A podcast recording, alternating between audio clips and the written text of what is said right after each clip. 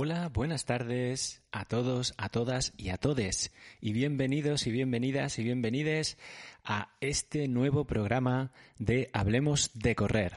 Yo soy Pablo Castillo, vuestro entrenador de deportes de resistencia, y vamos a por un nuevo programa hoy sábado 15 de octubre. Bueno, pues aquí estamos un día más, una tarde más de sábado, con nuestro café por aquí con una tacita que me recuerda cosas muy chulas de 2017 de la Maratón Alpina de Jarapalos. Aquí no sé si la veréis los que estáis en directo en YouTube, ¿vale? Y si luego, ahí la veis, ahí la veis, es que no se me caiga el café, eh, los que estáis en podcast, pues eh, claro, no lo podéis ver, pero bueno, es una taza que nos dieron allí en 2017. Eh, Creo que es la tercera vez que corrí el maratón alpino Jarapalos. Me parece que fue la versión, mm, que esto me lo recuerde Irene, que fue aniversario y que ella corrió eh, la de 21 y yo corrí, me parece, la, ah, la, la, única vez que se hizo ultra, que fue de 60 y algo kilómetros. Pero bueno, muy buenos recuerdos. Eh, y si no, pues eh, que me lo recuerde Irene, que a lo mejor fue la de 2016, la de los 60 kilómetros y tal. Bueno, no sé, no sé. El caso es que una pasada y como siempre os animo a hacer carreras, para eso voy, las grabo y os las enseño desde dentro. Y eh, bueno, Jarapalo es un clásico, o sea, no se puede, no se puede mm, entender el trail running nacional o las carreras por montaña nacionales sin una carrera como Jarapalos. Y bueno, pues eh, aquí estamos una tarde más de sábado, como os decía, y pues eh, esperando que os vayáis incorporando porque eh, pues ya sabéis que hoy va a venir a estar con nosotros y con vosotros, vosotras y vosotres, como hay que decir ahora, y que creo que es correcto, pues eh, organizadores de, Ultra Sierra Nevada para hablar y explicaros y responder a algunas de las preguntas que me habéis pasado y por supuesto a las preguntas que ahora durante este rato vayáis dejando por si os interesa el tema de Ultra Sierra Nevada, pero no solo de la Ultra, ¿vale? Mm, recordemos que ese es su nombre, Ultra Sierra Nevada, pero la idea es eh, hablar de todas las carreras, tanto de la de 21 kilómetros, la maratón, la trail de 68 puede ser este año y eh, la ultra como tal de 100 y luego también la extrema, ¿vale? O sea que podéis preguntar lo que queráis, lo vais dejando en el chat eh, y de esa manera lo complementamos con las preguntas que me han llegado, que yo las tengo preparadas, que habéis sido muy amables de haberlas dejado a través de las historias de Instagram. Y hablando de eso, podéis seguirme en Instagram si queréis, que eh, ya sabéis, es esta cuenta que tenéis aquí eh, que pone arroba Pablo Castillo GR y eh, pues os agradecería mucho que me siguierais en Instagram y así os enteráis de pues cuando publico un vídeo o cuando os convoco a estos eventos en directo que bueno, ya sabéis que son todos los sábados, incluso sábado en el que haya corrido una maratón cuesta abajo, que ahí estuve la semana pasada a las 5 de la tarde aquí para todos vosotros y vosotras. Ahora os contaré de eso, que hoy también quería hablar un poco de esa recuperación y que me preguntéis lo que necesitéis acerca de esa recuperación y por supuesto de cómo va Irene, que va, eh, vamos, ya está en la, en el, eh, pues eh, los últimos momentos de la preparación para la semana que viene correr esos 10K que tanta ilusión le hacen. Y me consta que a muchos de vosotros y vosotras también os consta esa ilusión por ver a Irene eh, dando caña, corriendo y, bueno, y grabaremos un vídeo. Hoy hemos grabado un vídeo acerca de todo eso. Si me da tiempo en montarlo, pues lo tendréis eh, mañana y si no el lunes, como suele ser normal. Y, nada, eh, veo que ya estáis ahí con, conectándoos, muchas gracias. Eh, información de servicio mientras seguís entrando. Os agradezco mucho los que eh, la semana pasada que tengáis iPhone, pues hicisteis el favor de entrar en Apple Podcast y dejarme en Hablemos de Correr una, ah, pues una, un comentario y esas estrellitas. La verdad, os lo agradezco mucho porque durante el día que lo hicisteis, el podcast subió y se puso en el número 33 en la lista de éxitos dentro de la categoría de, eh, de deporte, ¿vale? Entonces, pues fijaros lo que dos, tres eh, eh, comentarios que dejasteis más vuestras estrellitas hicieron por el podcast. Si de vez en cuando lo podéis hacer, pues os lo agradecería muchísimo. ¿Vale? Y bueno, pues voy a ir viendo a ver quién se está conectando aunque veo que la cosa está muy bien, estáis ahí entrando poco a poco, porque sobre las 5 y 20 más o menos y 25, si todo va bien, tendremos a los amigos y amigas de Ultra Sierra Nevada para estar aquí con vosotros y explicar todas las cosas. Y bueno, pues vamos a ir saludando un poco aquí a la familia, como siempre. Tenemos a Raúl Jiménez Arribas que nos dice hola a todos. Por supuesto tenéis a Irene, que también está ahí, que dice buenas tardes. A Pedro Armenteros, que dice buenas tardes, que además está también ya muy cerquita de su nuevo gran reto del año, que es esa eh, carrera que tiene eh, él en formato de Nordic Walking, em, pues en el privilegio, que bueno, mucha suerte Pedro. Luego también tenemos a Francisco Javier Muñoz Cabero, que nos da las buenas tardes eh, también, y esta vez, este sábado sí que ha podido estar Foto Salva, que dice buenas tardes a todos, buenas tardes Salva. Por supuesto, Ana Pérez, que dice hola, ¿qué tal estáis? Y hola Ana, ¿qué tal estás tú y cómo está tu bebé? Que, bueno, que eso tiene tela. Y aquí tenemos también a Miguel Ángel que dice buenas tardes, buenas tardes Miguel Ángel. Y Miguel Ángel se está preparando conmigo para esa eh, extrema de Ultra Sierra Nevada. Así que seguro que la va a disfrutar muchísimo. Y también tenemos a Javi Rivera que está por aquí, dice buenas tardes a todos y a todas. Buenas tardes Javi.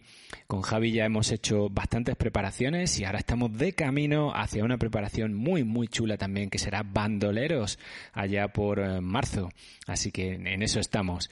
Y bueno, también entra Antonio Sola, que dice buenas tardes, feliz sábado. También entra Neo Surfer, que dice buenas tardes a todos. Y ya empezamos ahí, como van diciendo Pedro Canoa, que también está aquí con todos vosotros y vosotras. Nos dice, ¿cómo van los cuádriceps? Pues mira, Pedro, y ya os lo cuento a todo. No van mal, no van mal. La verdad que esta semana ha sido una semana que me he tomado totalmente de descanso, una semana en la que no he hecho ningún eh, tipo de actividad física más allá de lo que es andar, pasear a los perros y demás. ¿Vale? He querido eh, probar ese sistema para recuperarme también comer lo que me apeteciera sin ninguna cortapisa, sin ningún tal. Y ya sí que hoy, hoy sábado, he salido con Irene a hacer el entreno que le tocaba a Irene, que era un rodaje suave de 50 minutos, y eh, he salido. Y bueno, eh, cardiovascularmente me encuentro muy bien.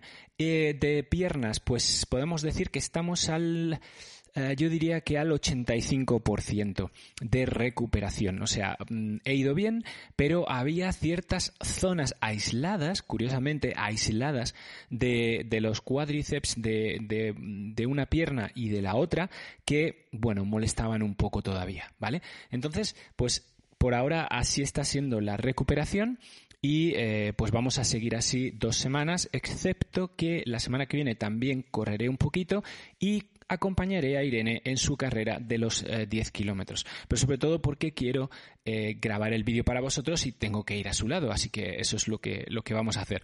Pero esas serían las dos semanas de recuperación que me voy a, tomar. Y claro, eh, ya me habéis preguntado algunos por privado y tal, pero bueno, ¿y qué va a ser lo siguiente? ¿Qué va a ser lo siguiente? ¿Qué vas a hacer? ¿Qué tienes en mente? Bueno, pues todavía estamos ahí pensando.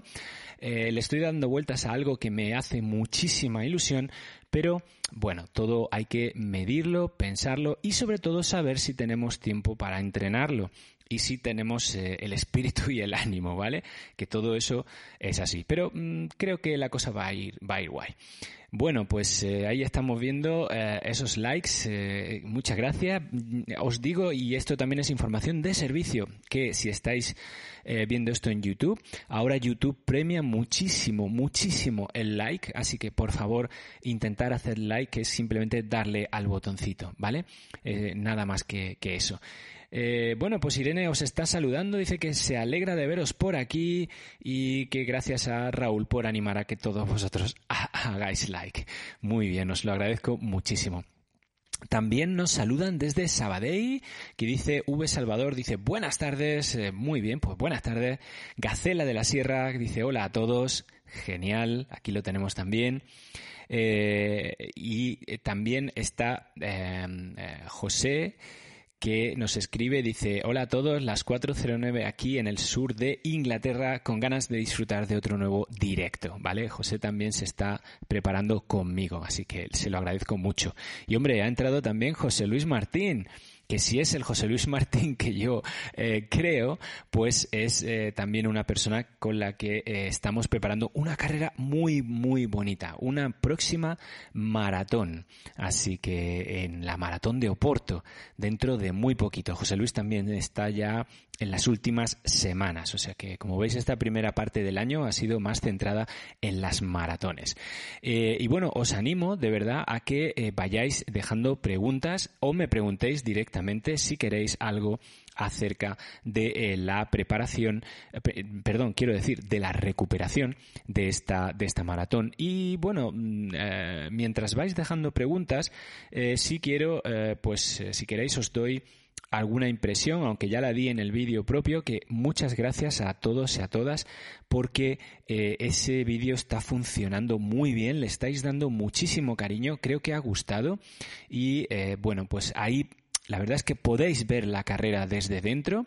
Eh, me lo pusieron mm, bastante fácil la organización para poder grabar y creo que eh, pues se ve cómo es esa maratón desde dentro. Es verdad que me habéis comentado que se ve un poquito desangelada.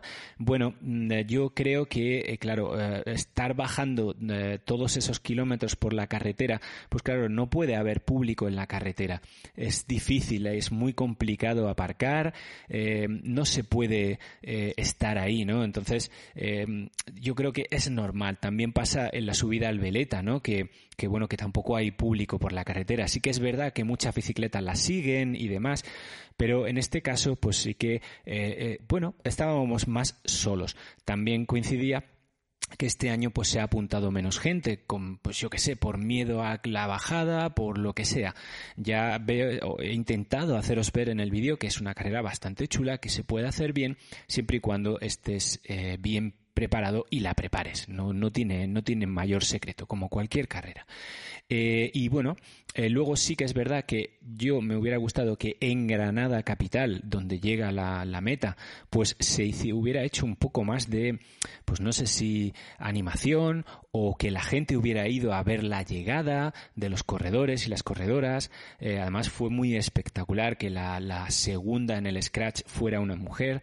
Creo que, bueno, esta chica que vino desde la isla de Man, ¿vale? Pues corrió como Los Ángeles, es una, una brutalidad como corrió. Entonces, bueno, creo que eh, faltó cierto, eh, cierto acompañamiento de la sociedad civil en la zona del el salón, el violón y demás. Pero bueno, yo la verdad que lo disfruté muchísimo. Eh, creo que ha salido un vídeo chulo, un buen recuerdo para, para, Irene y para mí, la verdad. Y pues no os digo que a lo mejor el año que viene la vuelva a hacer, porque mm, eh, necesita de mucho entrenamiento específico, como cualquier maratón, vamos, no es por otra cosa. Entonces, bueno, pues ya veremos qué pasará, ¿no? Pero sí que la recomiendo. Es una carrera recomendable, diferente y que se disfruta mucho, porque ir bajando toda la sierra eh, es, eh, la verdad que es muy, muy bonito. Así que, bueno, pues Ahí estáis, ¿vale? Bueno, nos dice también Alberto Martínez, que les saludamos desde aquí, nos dice, hola, buenas tardes, tengo una pregunta para mí. en los trails, ¿pierdes mucho tiempo cuando toca subir andando, aunque lleve bastones? Más tarde recupero posiciones bajando. ¿Alguna forma de mejorar? Gracias.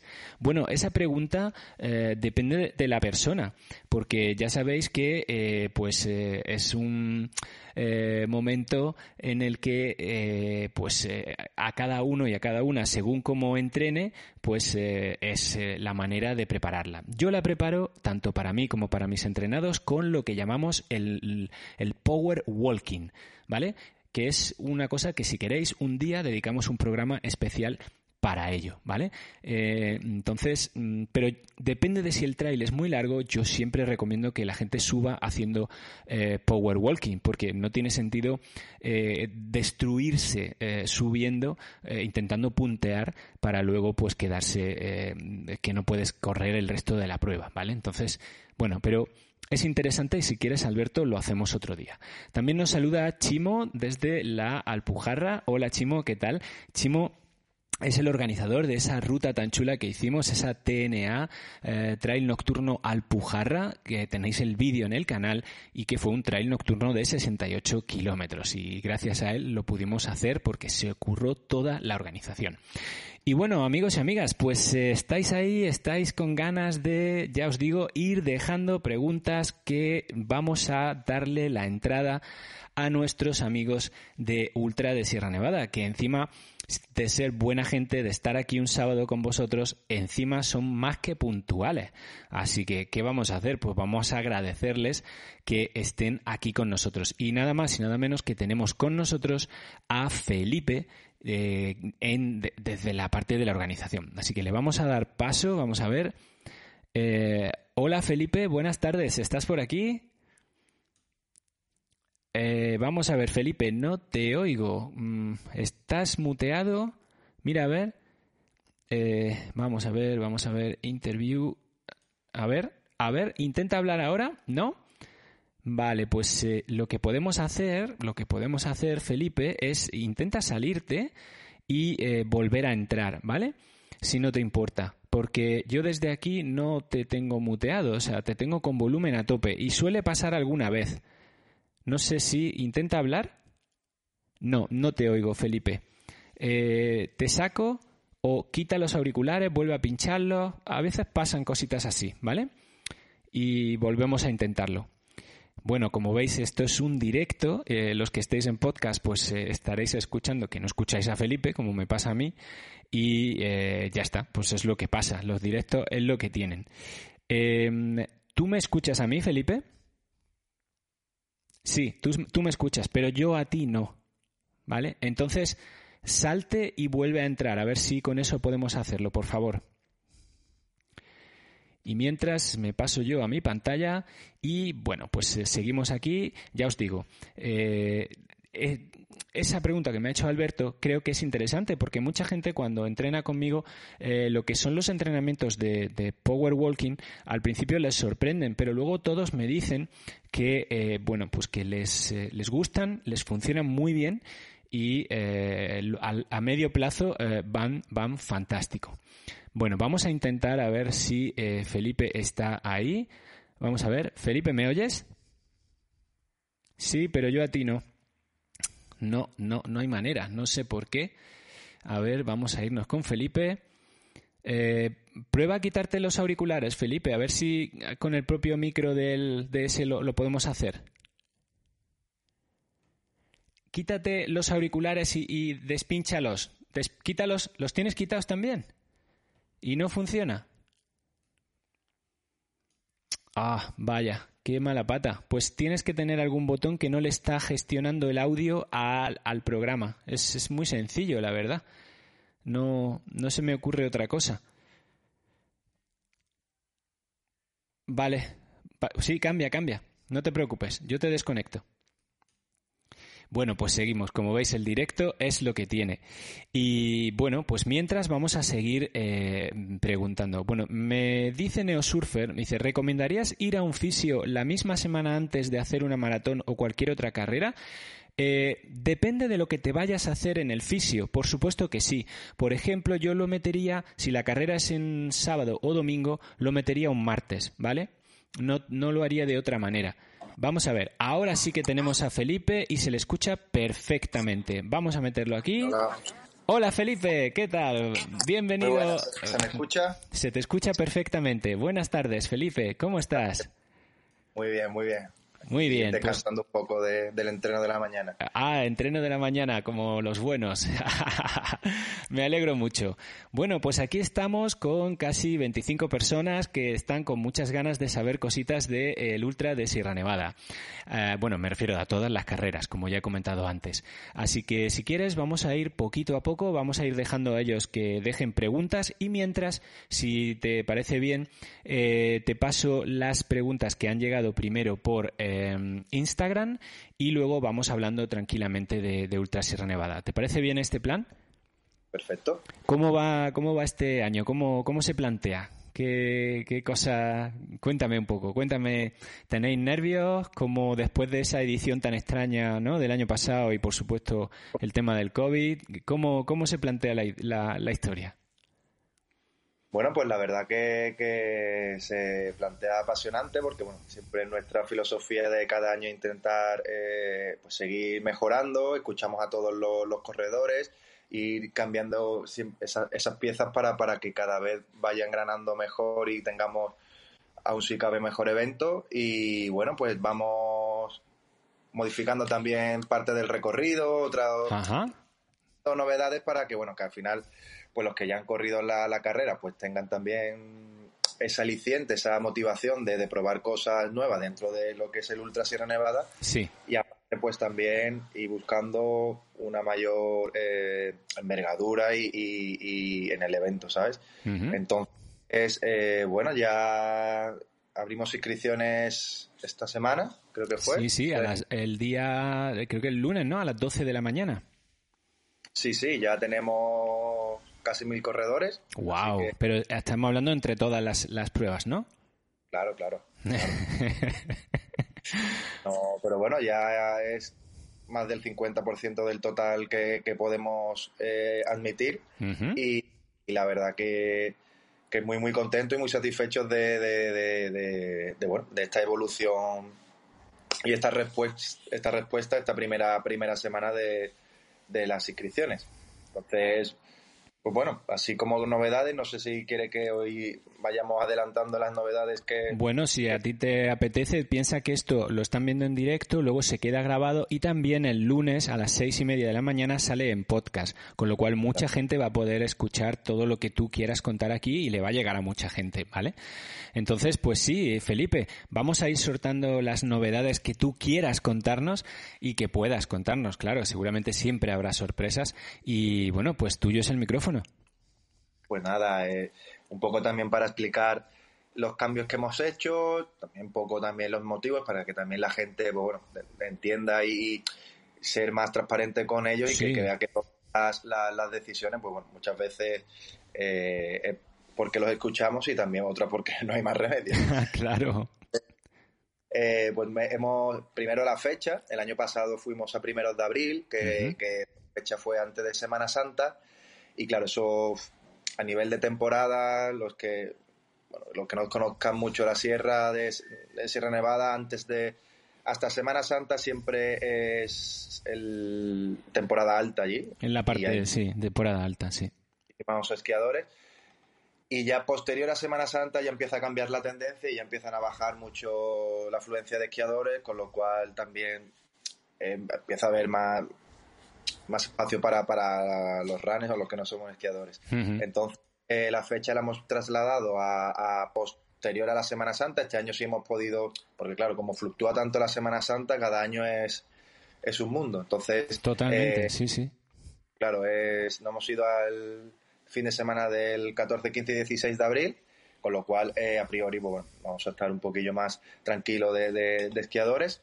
Y bueno, también vamos a intentar estamos para cambiar la, la meta un poquillo de, zona para no confluir tanto con, con, los esquiadores y también el recorrido de la parte de Prado Llano, que el año pasado fue un poquillo, eh, estaba demasiado congestionado para, para todo, era algo que tuvimos que con lidiar con, con ellos y, tienen el mismo derecho que nosotros y bueno, pues al final se, se hizo lo que entonces. Mira, si quieres te paro ahí porque fíjate, una, una persona nos ha preguntado, Sebas guion bajo de Pelayo, eso mismo. ¿Qué han pensado hacer la entrada a meta el año pasado? Fue decepcionante.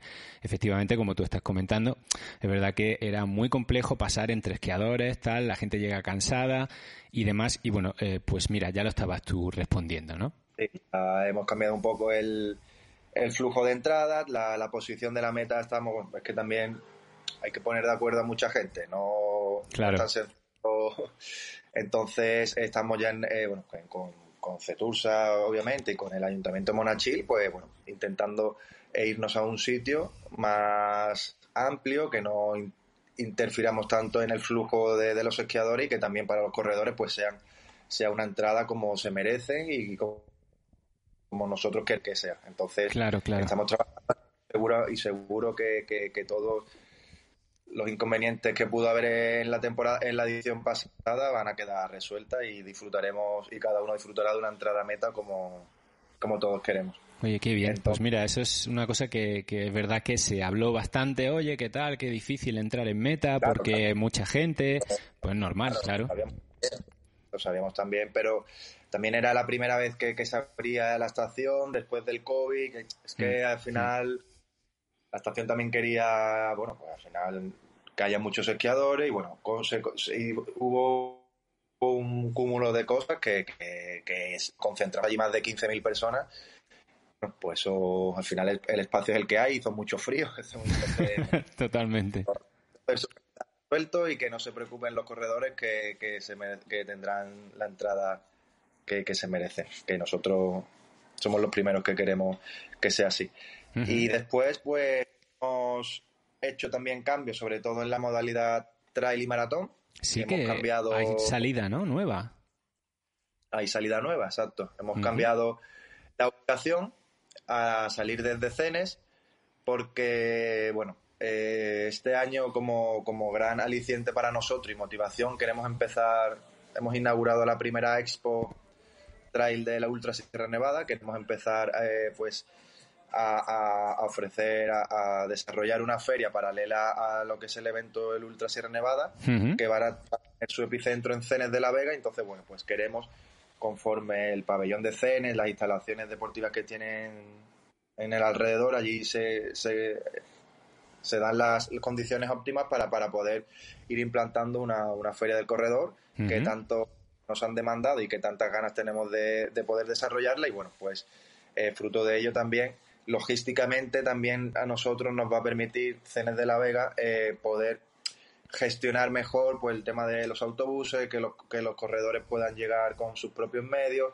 que al final veas mm. y entrar que eran salidas espectaculares, pero que era complicado gestionar tantísima afluencia de, gente y de coches y vehículos a, esos municipios que, son tan pequeños. Sí, Entonces, la verdad es que pues, sí. Eh, pues la idea y, y, y y digamos, estrategia ha sido esa, el camino, el recorrido va a ser igual de espectacular, que ya lo tenemos cerrado, que en breves eh, anunciaremos los tracks de esas dos pruebas, pero bueno, principalmente compartirán eh, gran parte del recorrido del Ultra cuando sale de nada y ya pues en función de los kilómetros eh, la trail alargará más hasta donde nos den los kilómetros de Beas y, cruzando Beas para después volver a Kentar sí. y maratón pues mm, tendrá que hacer un giro antes de llegar a Kentar para no pasarse de kilómetros y, subir los jarales para bajar ya pinos e incorporarse al recorrido habitual que ha tenido siempre para subir a, a Sierra Nevada. Sí, fíjate, interesante que lo hayas comentado porque también aquí Enrique Ortiz nos dice, creo que uno de los temas a comentar, ¿no? Sería la nueva salida desde Cenes de la maratón y la trail. ¿Cuántos kilómetros y desnivel? Pues ya lo, ya lo has comentado, más o menos. Ah, los kilómetros van a ser lo mismo, 60, 62 la trail, eh, la maratón, que eso tenemos múltiples opciones para poder encajar un poquito, para poder cuadrar los kilómetros, con lo cual eso es totalmente eh, factible. Y el desnivel va a ir casi, casi igual, vamos. Hablaremos 200, 300 metros positivos arriba abajo, que no, Muy bien. no va a influir la preparación de, de cualquier trail runner eh, con diferencia a, los recorridos de otros años. Muy bien, muy interesante.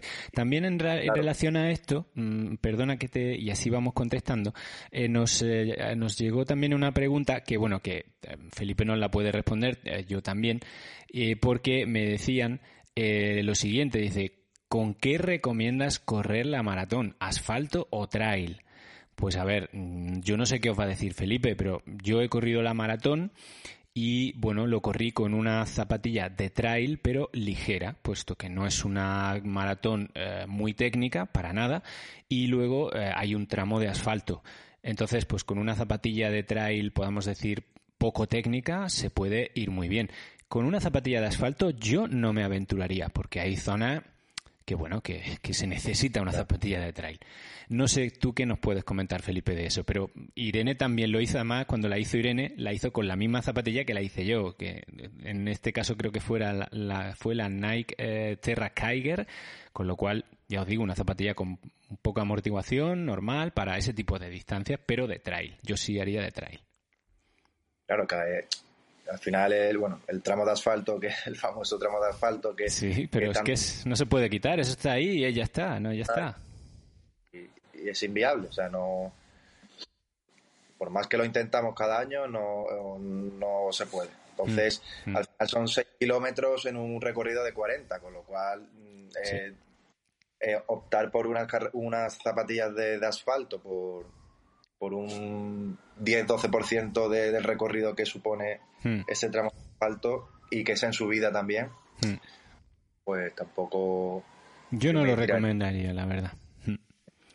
Bueno, Felipe, y... qué más nos tienes que contar? ¿Qué más? ¿Qué más? Que esto está interesantísimo, la verdad. Que hay muchas ganas de esta Ultra Sierra Nevada. Y nada, pues la verdad que también hemos tenido muy buena acogida con la extrema, que fue un poco la apuesta del año pasado, que, que que fue algo muy novedoso y muy emocionante para nosotros también.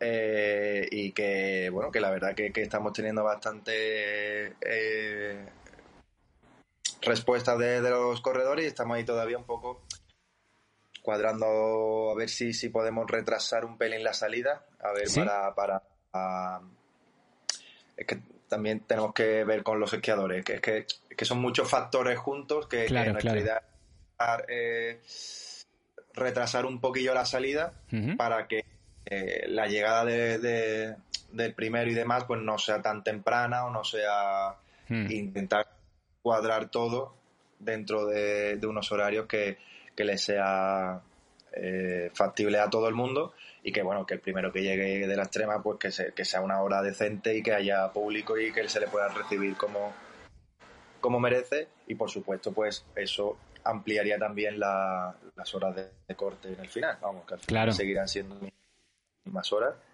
y ¿Qué, hora, ¿Qué hora de corte tenía la extrema? Recuérdanoslo, por favor. Era 36 horas, creo recordar. creo, recordar. ¿46 has dicho? 30, 36 o 30 y... o 30. Tendría que mirarlo. Vale, sí, entre 36 y 38, ¿no? Más o menos, yo creo. Sí, una cosa así. a las 8 y, hmm. llega, y se derramamos a las 11. A las 11 de la noche. De entonces sí, son 30 y... Vamos, si no me meto un segundo en la web. No, no te preocupes, ya que el que le interese que lo mire, no, no, es, no es ningún problema. Pero bueno, sí es interesante. Y cuando te refieres a, retrasar, te refieres a que eh, el año pasado salió a las 8 de la mañana, que saldrá como más hacia las 9 o más tarde, o te refieres a adelantar el horario, que salga a las 5 de la mañana, por ejemplo, o a las 6. No sé, no sé. No, no. Ya estamos en una franja de, entre las 8 y las de la mañana. O sea, ya un par de horas para que el primero, pues la primera parte y también con los cierres, pues, pues sea que lleguen en torno a las 10 de la mañana hmm. y, y, se cerraría a la 1, 2 de la noche. Entiendo. Bueno, función que, se, que se alargue. Pero bueno, estamos ahí intentándolo ver y ya hay que, hay que cuadrar que sea viable a nivel de estación de esquí, que sea viable eh, a, nivel de horarios y, logística y, ya está. Pero vamos, está puesto a las 8 de la mañana, con lo cual si se retrasa pues no tampoco pasará nada para la, logística de cada uno mejor, más. Mejor, más puedes dormir, ¿no? Esa noche que casi nadie duerme. Bueno, y para la, podemos decir, para la, madre de todas las carreras, porque, bueno, es la original, la ultra como tal, ¿seguimos saliendo desde, desde el salón, desde Granada? La salida seguirá siendo desde allí, concentrando a, a las miles de personas que vienen de público a ver salir todos los los corredores del Ultra y, esa, salida mítica seguirá saliendo desde el centro de Granada, subiendo por los pies de la Alhambra para ya adentrarse. Tendrá algunas pequeñas modificaciones que ya las anunciaremos, pero poco, dos, tres kilómetros como mucho, cosas de nada que, que, destacar. Bueno, bien, bien, muy interesante. Y, y entonces, más o menos, eh, ¿qué cosas eh, visteis el año pasado, por ejemplo, en la extrema? que os hayan hecho, eh, bueno, mm, yo creo que hubo bastante público, bastantes corredores, pero que os hayan hecho seguir apostando por ese estilo de carrera, puesto que creo que a vosotros como organizadores, pues es un es un, eh, una complicación, eh, añade mucho trabajo al hecho de que se mueven los corredores por muchísima distancia aunque parte de ella sea la misma de la ultra y tal, pero otra parte no lo es, con lo cual ¿por qué eh, eh, seguís apostando por esa, por esa distancia? Primero porque nos encanta. A Miguel Torre también, director de, la carrera y, diseñador del recorrido, le encanta y le, motiva estos nuevos desafíos, estos nuevos retos. Fue para una prueba también de que nos fue como un test, ¿sabes? Para nosotros a nivel organizativo el, tener varias carreras por distintos sitios. Claro. Y, y, porque creemos y confiamos que es un, es un producto, es un recorrido, es una carrera que, que, que el que la corre queda impresionado, que porque es de pura montaña, ves diferentes paisajes en, un, en una misma carrera y al final hmm.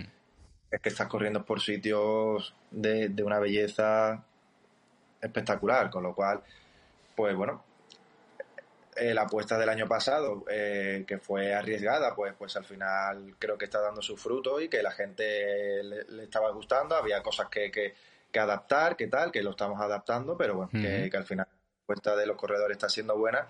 Y también que, estamos teniendo bastante respuesta de, de, extranjeros, de gente de, fuera de España. A eso iba. Y creo que, es un, que es una carrera muy atractiva para, para para todo el público trail runner europeo o, o de la Tú sabes que hemos hablado muchas veces ya en este canal, los hemos invitado siempre que podemos y que vosotros tenéis tiempo para hablar de la prueba. Eh, vamos, casi el canal se inició eh, pues hablando de, la Ultra Sierra Nevada, eh, haciendo vídeos por secciones de la misma para que la gente la conociera, darle difusión y aún así todavía nosotros no nos conocíamos. Pero yo siempre te he dicho que vosotros tenéis, entre comillas, en la mano, no tanto Terra con, eh, con Miguel como organizador o director, perdón, de, recorridos y demás, pero y el recorrido y, el entorno, tenéis esa posibilidad de, eh, hacer, no voy a decir el, el, UTMB del sur de Europa, pero pero si a poco que apoyen las administraciones y demás, yo creo que se podría conseguir que esto fuera el UTMB del sur de Europa, porque eh, primero porque UTMB ahora eh, pues a la gente se lo ha puesto cada vez más difícil, eh, se lo ha puesto de una manera muy elitista. Y ahora para correr un, UTMB, no solo UTMB, quiero decir, UTMB, CCC, las pruebas del entorno, te, te, lo tienes que plantear a una media de dos, tres años. Y sobre todo con lo que hay en España que no puedes conseguir las Running Stones nada más que o te vas a Andorra o, a, o allí a los picos de Europa en un momento o te vas a, a Transvulcania, pero en el centro o en otra parte de la península no hay ninguna manera de conseguir una Running Stone. Con lo cual, mucha gente, y me consta que me lo han dicho, mm, han dicho adiós a UTMB. Así de claro. Y entonces, una prueba tan espectacular como puede ser UTMB es Ultra Sierra Nevada y todas sus, sus distancias, quiero decir. Eh, bueno, no sé, no sé vosotros. Imagino que cuando has puesto esa cara es que es verdad que lo de las instituciones no acaba de ser como pasa en Francia, ¿no? Como pasa en Chamonix aquí. Pero es una pena, ¿no? Porque tenéis en la mano el que media Europa quiera venir a correr en esa fecha a estas carreras y que Granada se pete de corredores y corredoras durante una semana incluso, como pasa en Chamonix, ¿no? Lo que pasa es que, claro, Granada es más, grande y se queda más desapercibido, pero esto puede ser muy gordo si poco a poco, como estamos viendo, se sigue consolidando años ya que lleváis haciendo la ultra. Claro, un poco, a ver, compararse con el, con el UTMB son palabras mayores, pero pero sí tenemos el entorno, que es lo principal, es lo, no hay carreras que, que, no sean referentes si, si donde el Sierra Nevada es una sierra eh, principal, digamos, y que la conoce prácticamente todo el mundo y es la más alta de la península, para empezar. Después tiene una infraestructura que puede estar conectada muy por vía por todas las vías, tanto por mar, tierra y aire, con lo cual es fácil de acceder y tiene muy buenas conexiones con, con Europa. Y ese es nuestro camino y estrategia, Pablo. Nosotros queremos llegar a lo más alto posible. Eh, es verdad que nos cuesta más tiempo, a lo mejor, que, que a otra, porque no tenemos ese, ese apoyo eh, que tanto nos gustaría de, de, las administraciones. Pero bueno, pasito a pasito, granito a granito, y, y, con mucho cariño, con muchísimo, toda nuestra gana y motivación de darlo todo por para que este evento siga creciendo y siendo referencia, pues bueno, es lo que nos está posicionando en donde estamos ahora mismo y que bueno, que estamos seguros que, que, con la ayuda de todos, contigo, con gente como, como, como tú, que, que, nos ayuda a darle voz y a promocionar el evento, pues hace que cada vez eh, el movimiento del Ultra Sierra Nevada sea mayor. Y sobre todo, lo que queremos conseguir también que vengan ya los corredores, que ya vemos que, que que la gente sigue la carrera, hay muchísima gente eh, eh, por, por la montaña animándose a los corredores, es una pasada y bueno, pues Sí, sí, yo creo que una de las cosas que podría ser es facilitar en la medida de lo posible a la gente que quiere seguir a su corredor o que le quiere habituallar o como a veces hemos hecho siempre Irene y yo, ¿no? O yo la habitualla a ella, ella me habitualla a mí. Ese, ese, ese movimiento, parece que no, pero el movimiento de los, de los ayudantes eh, eh, es muy interesante porque mueve mucho ese día y hay mucha vida en torno a la carrera eh, pues con la gente que se mueve, ¿no? Eh, tanto para una carrera como para otra distancia como para todas las que haya, claro. Sí, sí, es la idea y bueno, vamos poco a poco vamos consiguiendo eso y que creo que, que, bueno, con estos pasitos, de ahora con la feria del corredor, que también era algo que da muchísima vida, muchísimo ambiente eh, en una zona muy accesible y prácticamente a los pies de Sierra Nevada.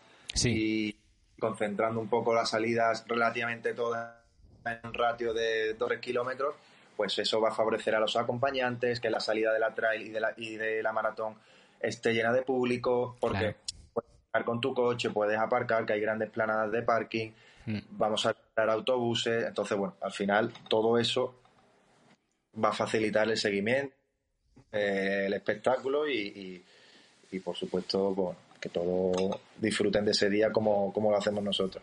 Mira, tengo una pregunta que nos ha llegado de José Luis Martín que dice, ¿pasará este año por San Nicolás? Imagino que se refiere a la, a la Ultra, Ultra como tal. Eh, cada vez es más complicado. Tenemos más problemas de... Es una lástima porque ya nos gustaría, pero cada vez nos cuesta más meternos por donde nos gustaría meternos, por el, el Albaicín, el Paseo San Nicolás. Todo es problema, todos son recursos, todos. Y, y es complicado. Entonces, en principio no. Muy bien, muy bien. Pues es bueno que lo digas. Eh, yo quería preguntarte un poco por, eh, bueno, una tendencia de la que se está hablando ahora mucho en, eh, pues en otros programas, como puede ser desde aquí saludo a los amigos de Juanjo de Ingrávidos o en Territorio Trail, a, a Alfonso y a Raúl. bueno, se está hablando mucho de esa bajada reducción de eh, atletas eh, en las pruebas de ultradistancia. Y quería preguntarte si vosotros, aunque lleváis pocos días con las inscripciones abiertas, habéis notado algo. ¿Habéis notado que la prueba de, no sé, de maratón o de 21, no sé si hay la de 21, sí, ¿no?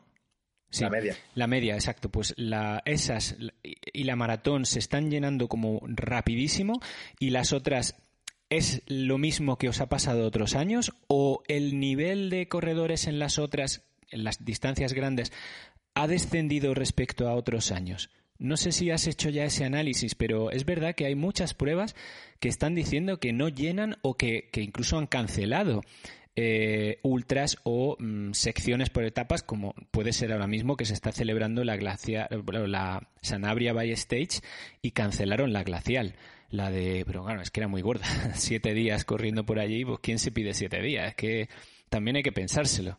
Siete días de vacaciones para correrte una carrera, es que es complicado. Pero bueno, no sé cómo lo estáis viviendo vosotros, Felipe, este fenómeno de que se ha acabado la ultradistancia.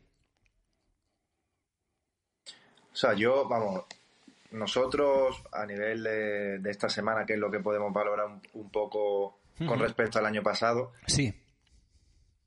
Eh, sí hemos notado que, que, la velocidad a la que se han inscrito la gente es menor.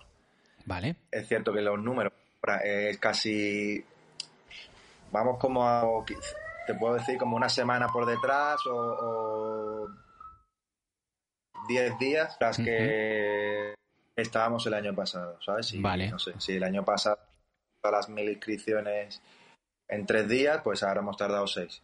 Vale. Pero es cierto, cierto que, que, el, fenómeno que hubo a lo mejor el año pasado, pues, pues bueno, veníamos de donde veníamos, de un confinamiento del estado del COVID, que todo el mundo quería, hubo una eclosión, una explosión de, de, de, hacer deporte al aire libre, uh surgieron eventos desde debajo de las piedras, un montón de, de oferta a nivel eh, deportiva. Entonces, bueno, pues parecía que había público para todo, para todas esas pruebas.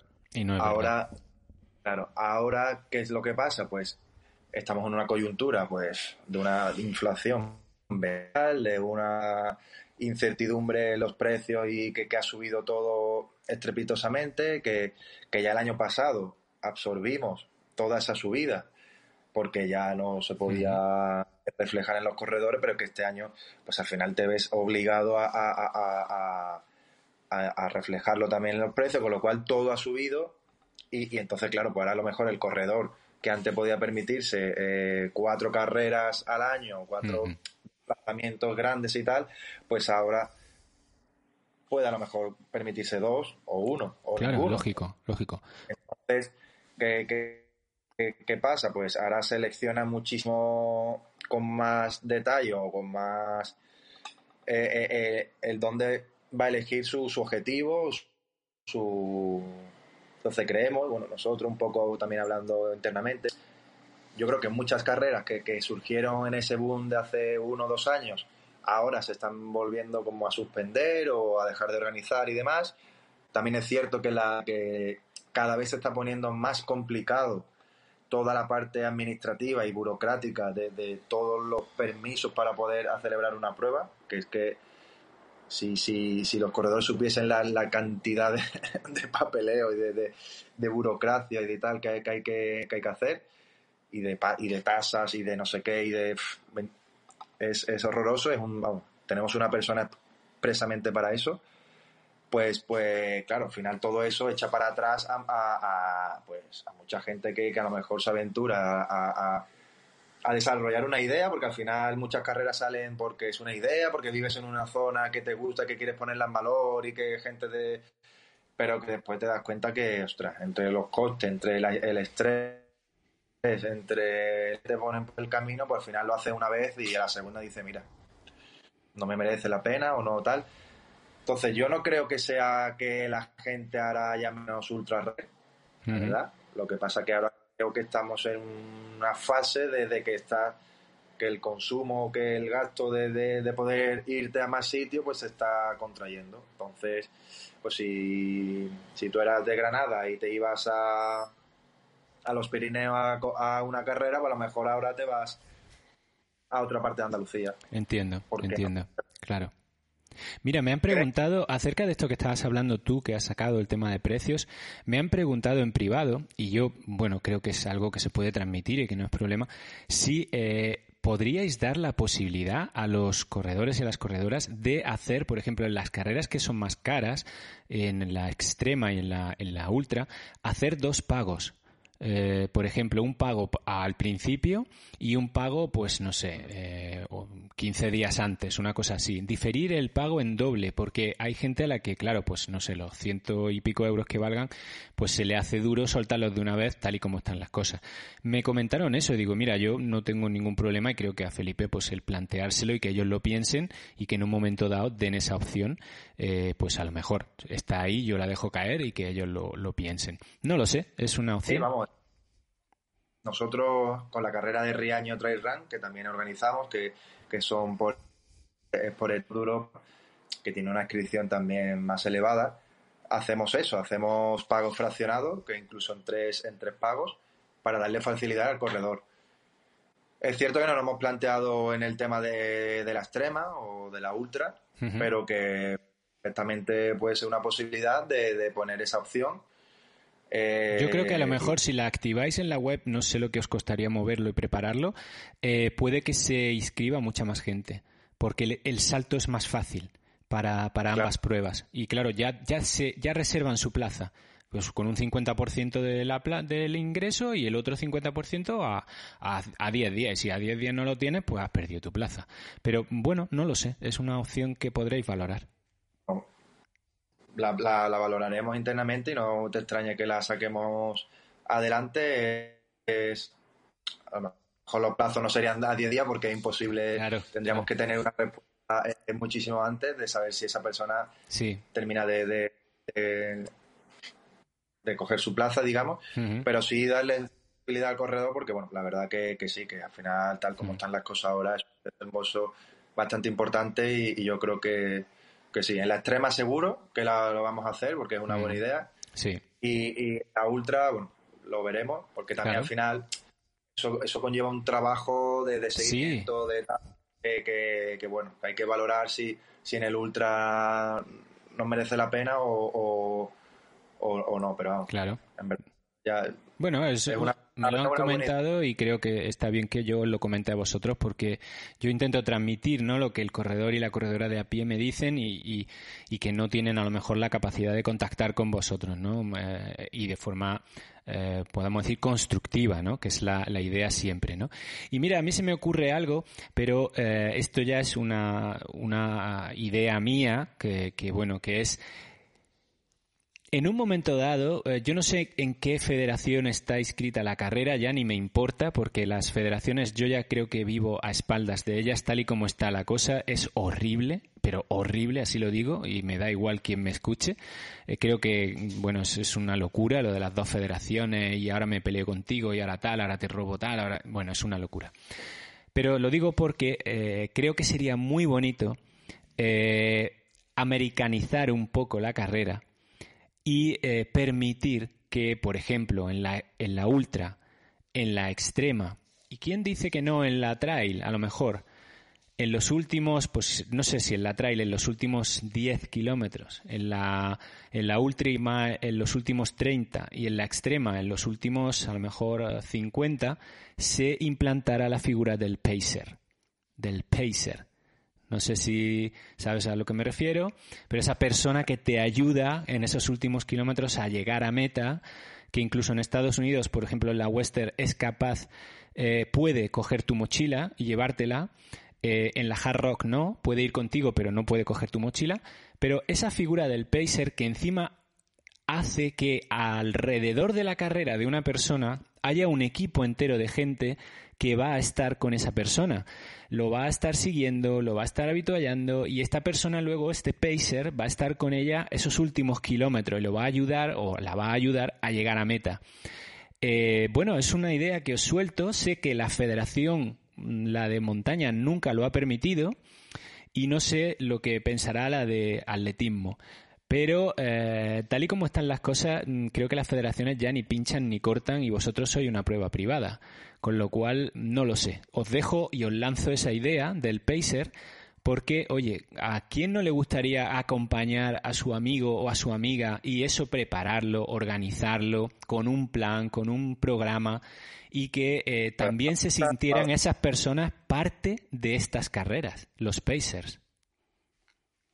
Sí, bueno, yo creo que, bueno, no sé ya hasta, hasta qué, qué, nivel de pacer, pero, pero que ahora se, se ven muchos casos de, de, acompañantes que, que, hacen el último tramo con, con sus corredores, o sea, con su acompañante para ayudarle. Ya no sé si hasta el punto de. No, pero no me refiero a ayudarles ah. eh, eh, ir habituallamiento a habituallamiento, sino que en un punto ah. del recorrido una persona lleve un dorsal que pone pacer de fulanito y tiene que ir corriendo con esa persona ayudándole moralmente, sobre todo, porque no es otra cosa, eh, y, como mucho, y acompañándole esos últimos kilómetros. Y sería una, una inscripción de Pacer que, pues por la ayuda que va a ayudarte, normalmente, pues yo si yo voy a correr, yo le pagaría la inscripción de Pacer al amigo que me va a hacer de Pacer. ¿Sabes lo que te quiero decir?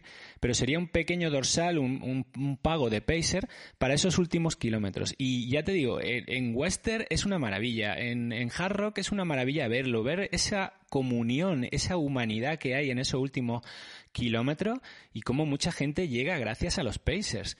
O sea, una cosa muy bonita y que desgraciadamente por esta deportividad extrema que hay en el, en el trail español y europeo eh, se prohibió un día y se dijo no se puede hacer lo del pacer en, en España y en Europa y se acabó.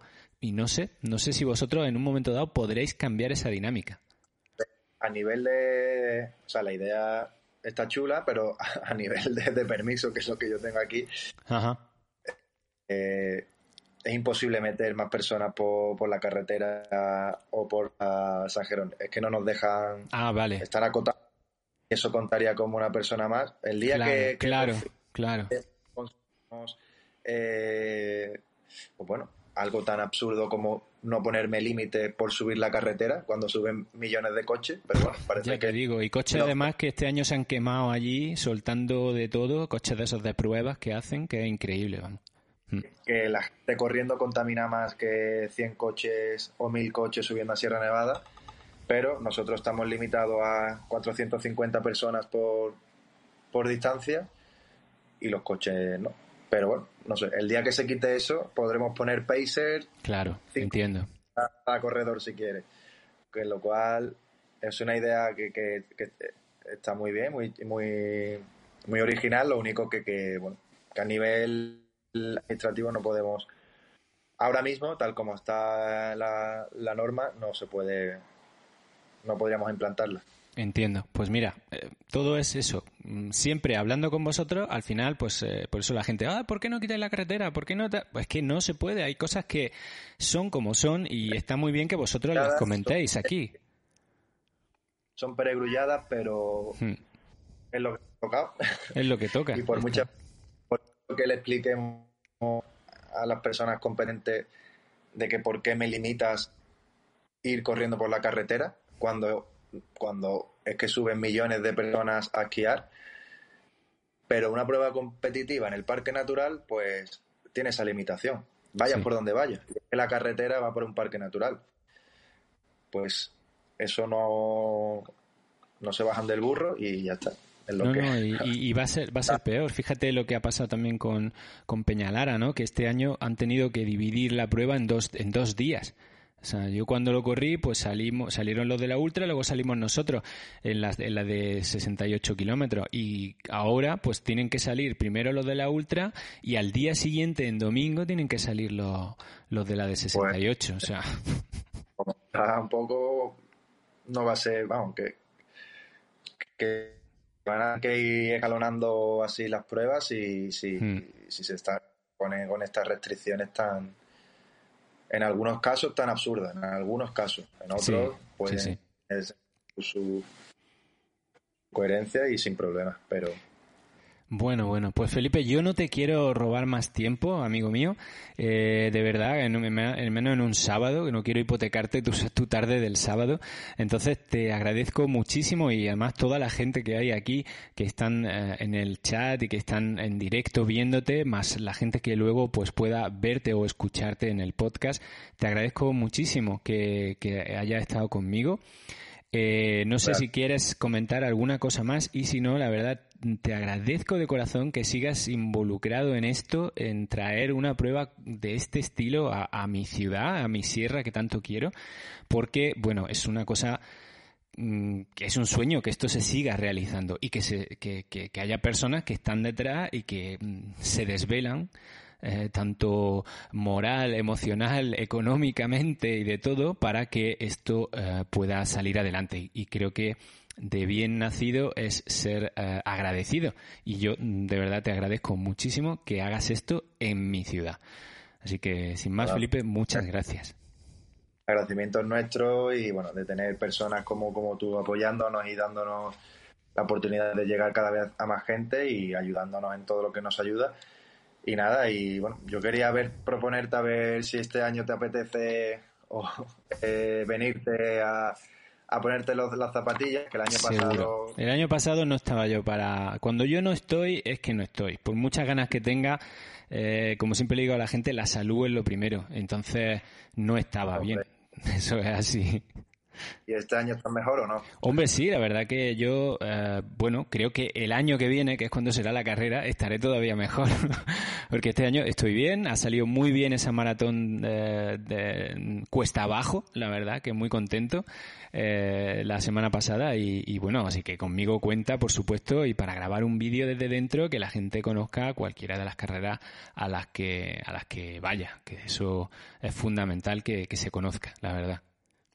Pues nada, si te quieres venir a la extrema, si te gustan los retos extremos, y yo sé que tú eres de corazones.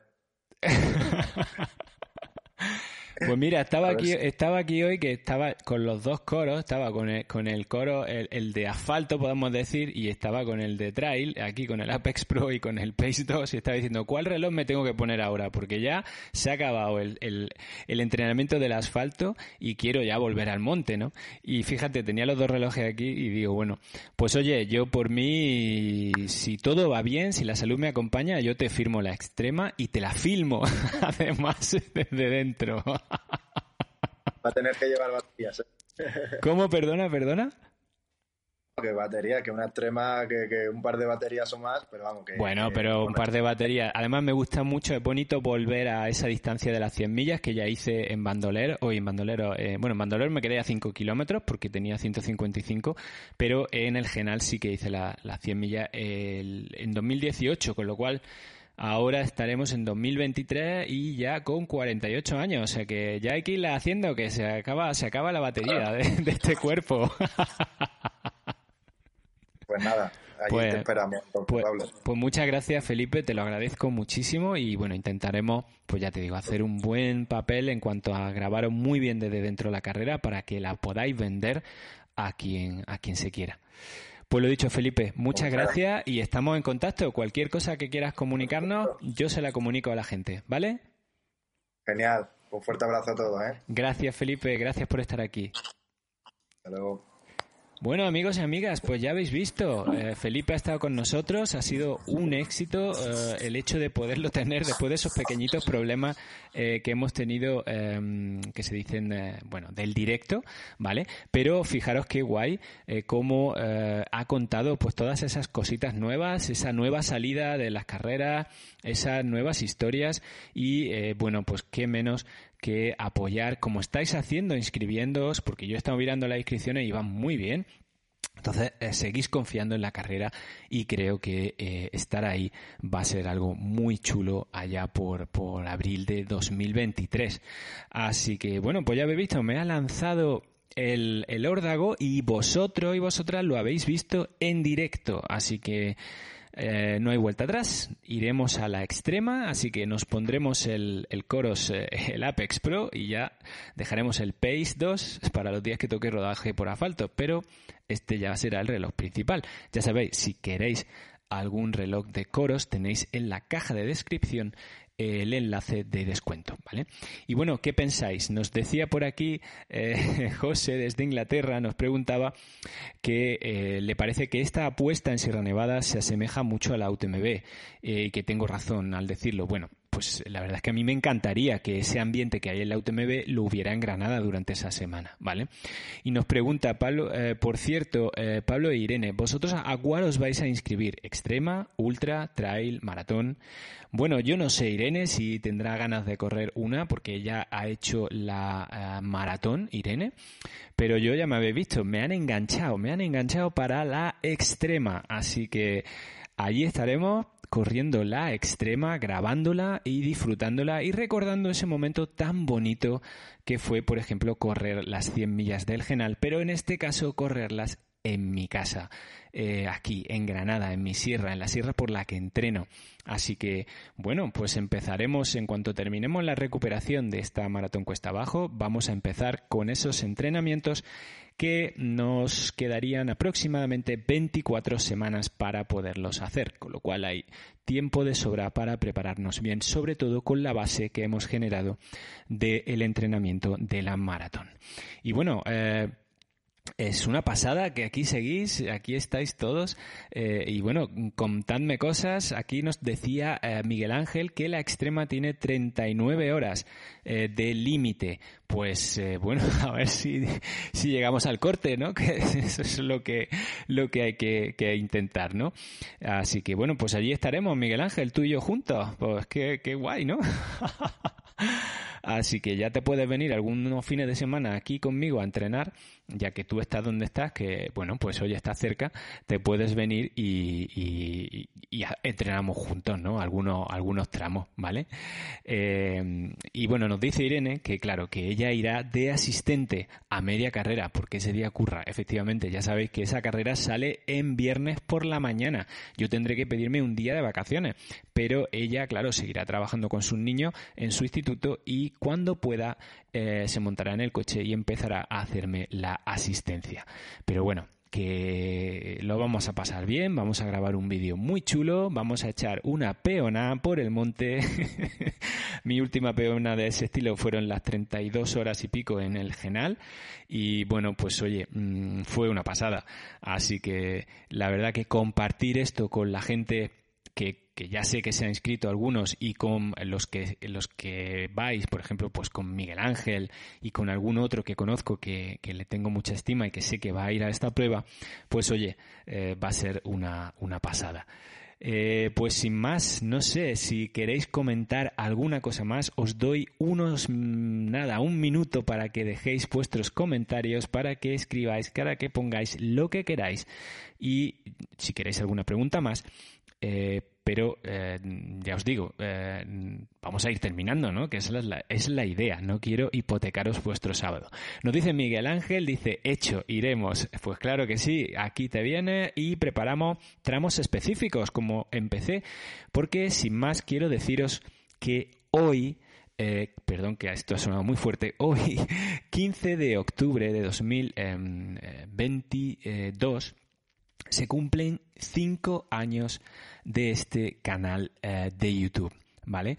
Eh, hoy eh, estábamos, Irene y yo, conjuntamente con otros amigos como Pepe Martín, Javi Ordieres y, más gente, estábamos en Euráfrica y en concreto en Beljunek, en ese, no, en Beljunek, no, en el pueblecito azul, no me acuerdo ahora del nombre. Pues allí estábamos y allí se gestó este canal, puesto que íbamos grabando la uh, Euráfica por etapas. Durante cada etapa grabamos un vídeo y se subía el mismo día. Y hace cinco años que esto empezó. Y aquí estamos, gracias a vosotros y a vosotras, eh, compartiendo e intentando eh, transmitiros esta ilusión por hacer cosas, por hacer eh, retos, por prepararlos con salud, que es importantísimo, ¿vale? Eso es lo primero que vaya por delante. Nos dice Jesús que dice que enhorabuena por el lustro, pues gracias y que vosotros lo veáis, la verdad que sí. Y Francisco Javier nos dice ole y nos da con las manos del WhatsApp, que imagino que son así dando palmas, ¿vale? Porque yo aquí con este programa no puedo ver las manos. Pero bueno, mm, la verdad es que eh, es una pasada.